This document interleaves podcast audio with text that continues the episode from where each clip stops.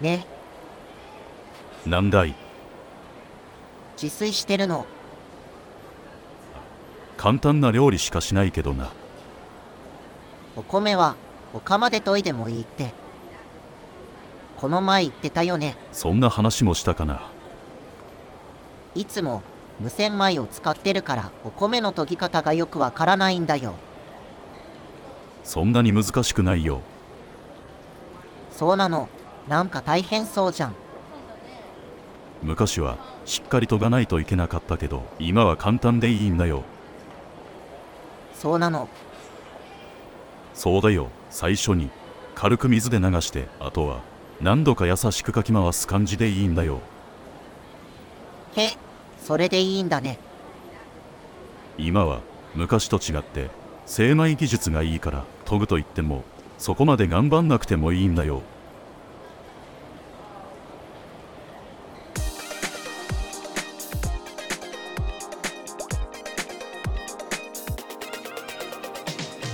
ラジオ441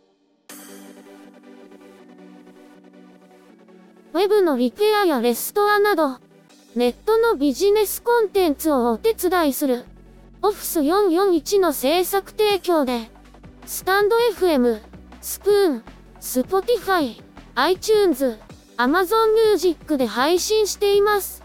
なので、パソコンでも、スマホでも、音楽アプリからでもお聴きいただけます。今週も聞いてくれてありがとう。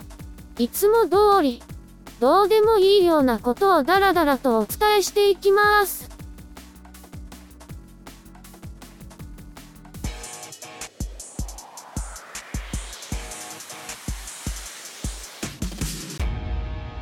ラジオ441それでは、ミミちゃんのニュースコーナーです。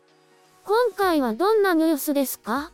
まず最初は、Facebook が、プロフィール欄から、宗教や政治観をなくす、というニュースです。そうした個人情報は、日本でもシビアになってますよね。そうなんです。メタ社は、Facebook のユーザープロフィールから、一部の基本情報をなくすそうで、恋愛対象や政治観、宗教と信仰、そして住所の表記をなくすみたいです。Facebook は、実名登録だったり、個人情報の入力欄がたくさんありましたからね。今回の変更は、Facebook の利用とナビゲーションを容易にすることが目的だそうです。なるほど。もちろん、他の場所で自分自身に関するこの情報を共有することは、これまで通り可能だそうです。実名性と個人情報のバランスって難しいですよね。次はどんなニュースですか？続いては、Twitter の話題なんですけど、新規加入後90日間は、ブルーに加入できなくなりました。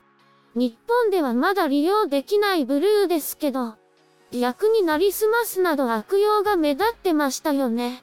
そのあたりの問題を改善する目的もあるようです。日本版でも認証バッジはありますよね。日本の場合、認証バッジは、青いチェックマークと、呼び方が変わった以外は、以前のままなんですけど、公式のヘルプには、Twitter の裁量で、予告なしに将来的に、新しいアカウントの待機期間を課す場合がある、とも書かれています。現在、なりすまし対策などで、ブルーの新規登録は停止中ですが、29日に提供を再開するみたいです。そうなんですね。その他にも、Twitter、ブルー加入者がアカウント名を変更した場合、変更した名前が利用規約を満たしていると確認できるまでは、青いチェックマークを表示しないようにするみたいです。こちらは匿名と本人認証という逆の難しさがありますね。あとはどんな話題がありますか？最後は、Pixiv の利用規約改定の話題です。確か Twitter で話題になってましたよね。それなんですよ。Pixiv には無料の商品もありますけど、本来はデータやゲーム、画像などの売買を行う、同人誌即売会みたいなシステムなんですよね。ただ、リアルの即売会と違って、ネット上で決済するので、パブリックな視点での制約が課されるんです。どういうことですか？いわゆるセンシティブなコンテンツの売買はできない、ということです。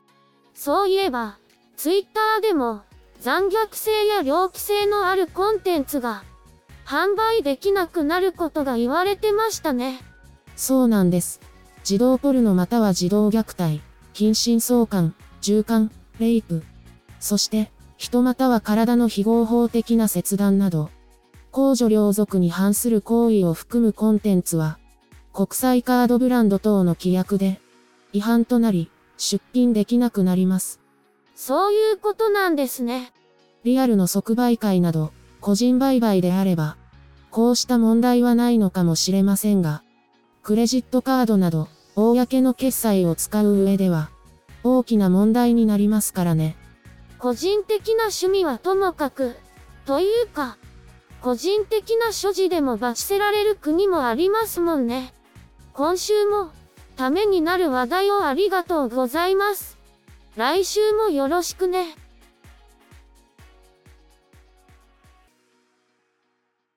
80s, 80s, 80s 80s, 80s, 80s 80s, 80s 80s ラジ続いては 80s ラジオのお知らせです。この配信はボスの三十郎が AWA ラウンジで配信している音楽とトークの配信で AWA の会員じゃなくても誰でも聞くことができるんですよ。毎週火曜日と木曜日土曜日の夕方19時から22時頃までの配信です。ラウンジで共有する音楽は80年代だけでなく2000年までの20世紀の楽曲です。火曜日は歌謡曲をテーマ別で配信。今週はフォークニューミュージック特集です。そして令和アイドル紹介コーナーのアイドルエクスペディアでちょっとロックなキスハグエクストリームをご紹介します。木曜日はアメリカの楽曲を配信。今週はニューヨークパンク特集です。あとは土曜日イギリスとヨーロッパの楽曲を配信。今週はハードロック特集をお届けします。さて続いては海外向け音楽ラジオジャパンフェスラジオのお知らせです。月曜日から金曜日の午前9時からシティポップやアイドルをノンストップで配信します。昼間にちょっと BGM が欲しい時にお聴きくださいそれでは今週もリスナーの皆さんをお待ちしてます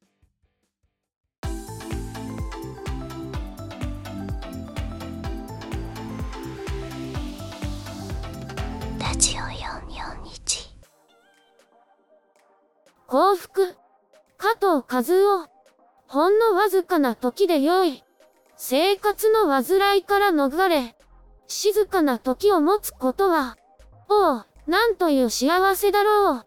昨日、私は、書斎で、たった一人っきりの私の世界で、海を越えた遠い国の、心の友の著書を読み、今日もまた、別の友のを読んだが、私は私の心に触れ、私の一番懐かしい私を、あそこに、そして、一人はもうこの世を去った杉式に、時とところとを超えて見出した。ああ、その喜び、その深い喜び、永遠の自分を感じた霊の潤い。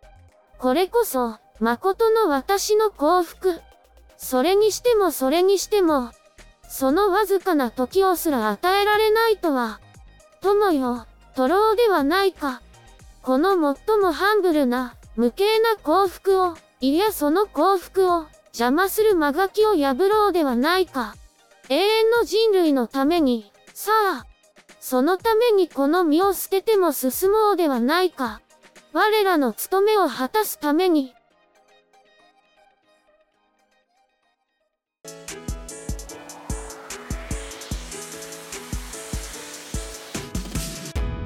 ラジオ441続いては、三十郎のながらじのコーナーです。それでは、三十郎よろしくね。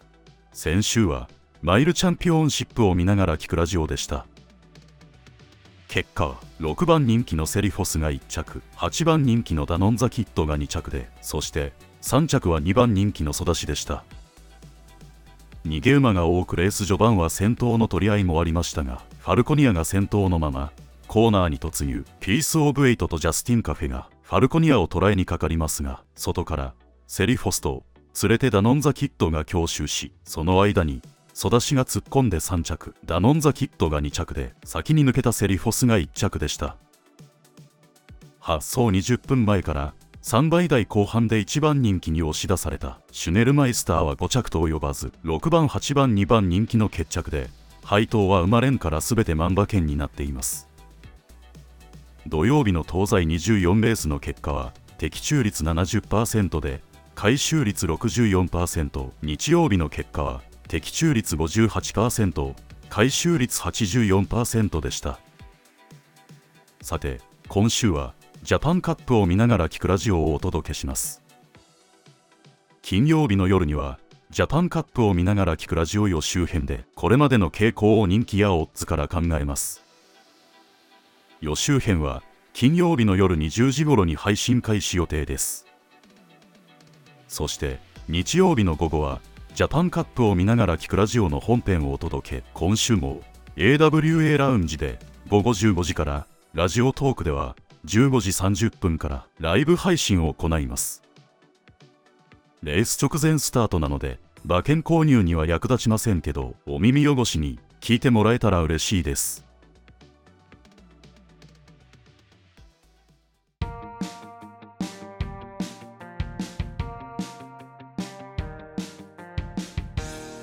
ジオ441ラジオ441パーソナリティのアメリです。続いては、声ラボ日誌のコーナーです。週末は、まだ暖かい日もあるけど、一段と冬になってきましたね。さてと、私の歌なんですけど、先週お話ししたように、歌詞を曲に乗せるタイミングというか、歌い方を簡単に確認できるように、一度は地声で歌ってから、そこにボカロを合わせて作ることになったんです。でもね、大声でも歌えるように、マイク用のミュートをネットで買ったんですけどね。やっと週末に届いたんで、今週からやっと作業が再開できるみたいです。なかなか、ミュートが届かなかったので、新しいアプリなどを試してました。まずは、バーチャルフェイスですね。なんとか、iPod Touch でも使えそうなので、もう少し試してみるつもりです。うまくいくようなら、またご報告しますね。あとは、V ロイドに秋の新作衣装が追加されたので、V ロイドをアップデートしてみました。秋服の姿は、Twitter にアップしたから、見た人もいるかもね。それでね、V ロイドの新機能で、アバターの身長がわかるようになったんです。私の身長は、160.3センチメートルなんだって。ちょっと身長高くないかな私ってば、もっと可憐で可愛いつもりだったんだけど、身長を150センチメートル台にしてもらおうかな。さてさて、ボスがやってる配信だけど、AWA ラウンジは、配信者が増えてきたんで、ちょっと、リスナーが減ってるみたい。でもね、音楽と関係のない配信が多くなって、不満を言う人もいるんだって。だから、もう少ししたら、リスナーも戻ってくるかもって。あとは、ウェイブとかだけど、会員制配信にしてるから、まだまだ、リスナーが集まらないけど、気長にやるみたいですよ。ハクナとか、ボイポコにもたまにいるみたいだから、見かけたら、覗いてみてくださいね。さて、今週からもっと、寒くなるみたいだけど、頑張りましょう。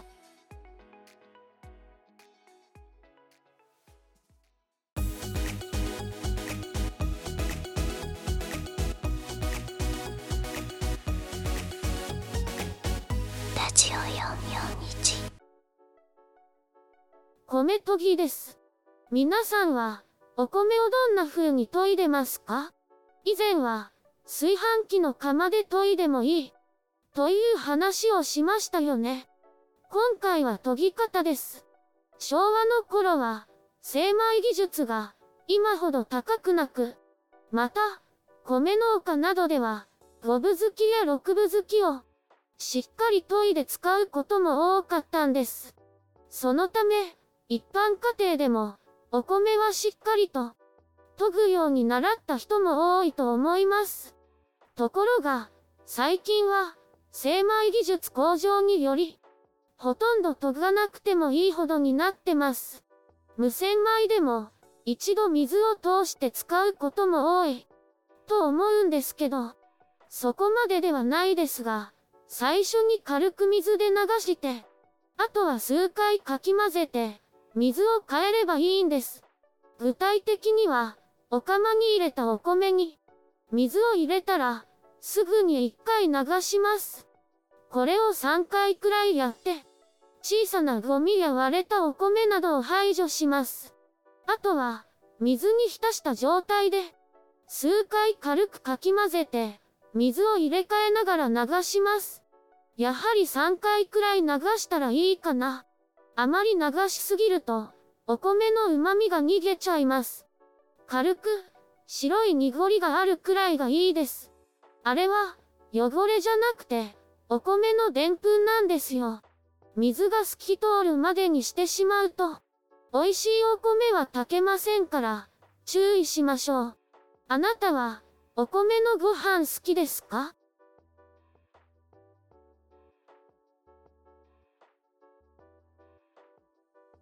今回も、最後まで聞いてくれて、ありがとう。ただただ、だらだら話すだけの配信ですけど、また次回も聞いてくれたら、嬉しいです。この配信は、オフィス441の制作提供でお送りしました。また来週。またね